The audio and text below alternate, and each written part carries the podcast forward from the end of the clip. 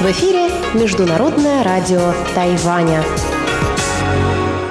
Здравствуйте, дорогие радиослушатели! В эфире Международное радио Тайваня и вас из тайбэйской студии приветствует ведущая Анна Бабкова.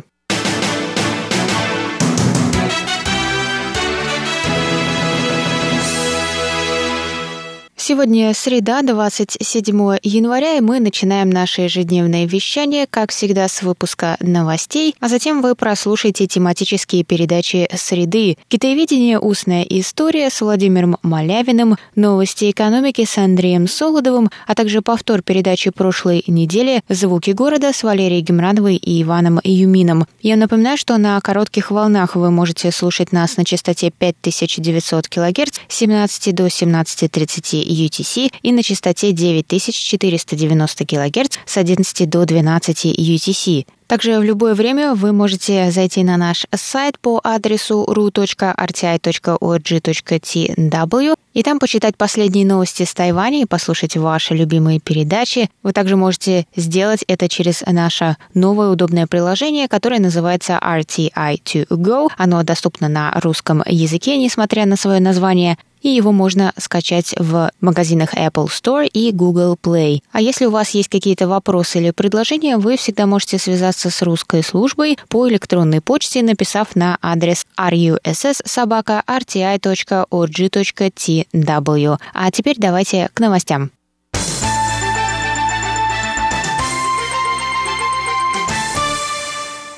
Министр иностранных дел Китайской республики Тайвань Джозеф У У Джаосе поздравил 27 января нового госсекретаря США Энтони Блинкина с утверждением на пост. У сказал, что с нетерпением ждет будущего сотрудничества с Блинкиным в деле продвижения общих ценностей и интересов, разделяемых США и Тайванем. 19 января Блинкин выступил с заявлением, согласно которому администрация Джо Байдена продолжит поддерживать Тайвань в рамках закона об отношениях с Тайванем. Этот закон обязывает США оказывать Тайваню необходимое содействие для обеспечения его обороноспособности. Блинкен также выразил надежду, что в будущем Тайвань сможет играть более важную роль в международных вопросах.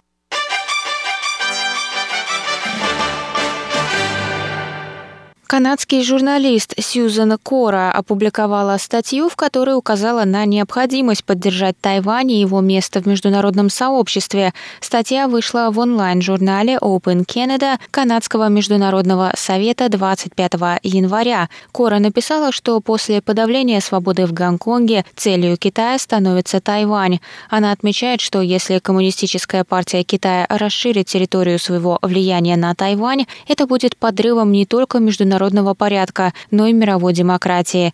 Она призвала Канаду объединить силы с другими странами со схожими ценностями в поддержку Тайваня и его места на международной арене. Она сказала, что это покажет Китаю признание другими странами ценности Тайваня и его независимой позиции.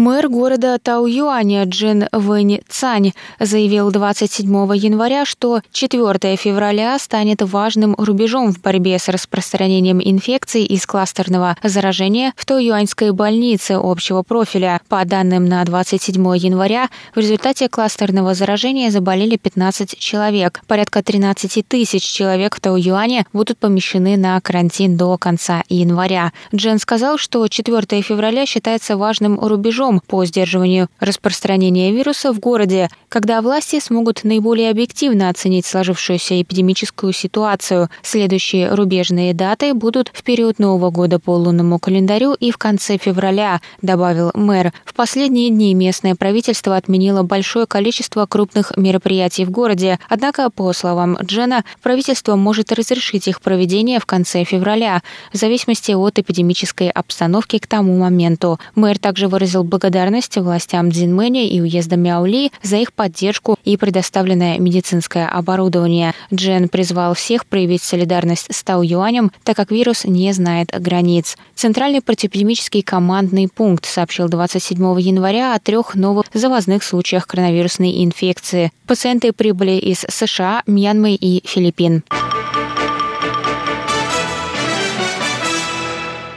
Тайбэйская международная книжная выставка 2021 года открылась 26 января онлайн. Посетители смогут пройтись по стендам и присоединиться к лекциям в прямом эфире, не выходя из дома.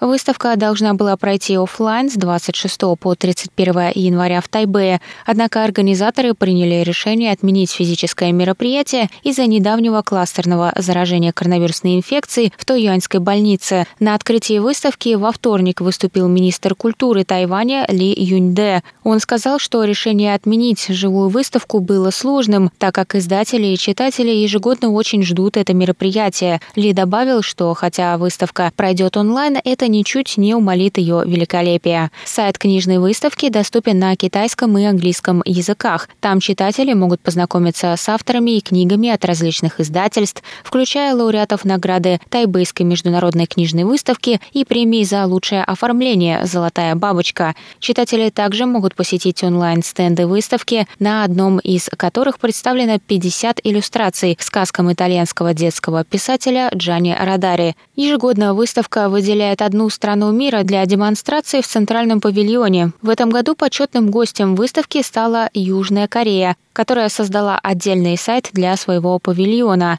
На сайте можно увидеть иллюстрированные книги южнокорейских авторов и прочесть интервью с известными писателями. Прямые эфиры интервью с тайваньскими, южнокорейскими, индийскими и европейскими авторами будут доступны на YouTube-канале выставки. Физические мероприятия Тайбэйской международной книжной выставки были отменены из-за пандемии во второй раз. Последний раз выставка прошла вживую в 2019 году и привлекла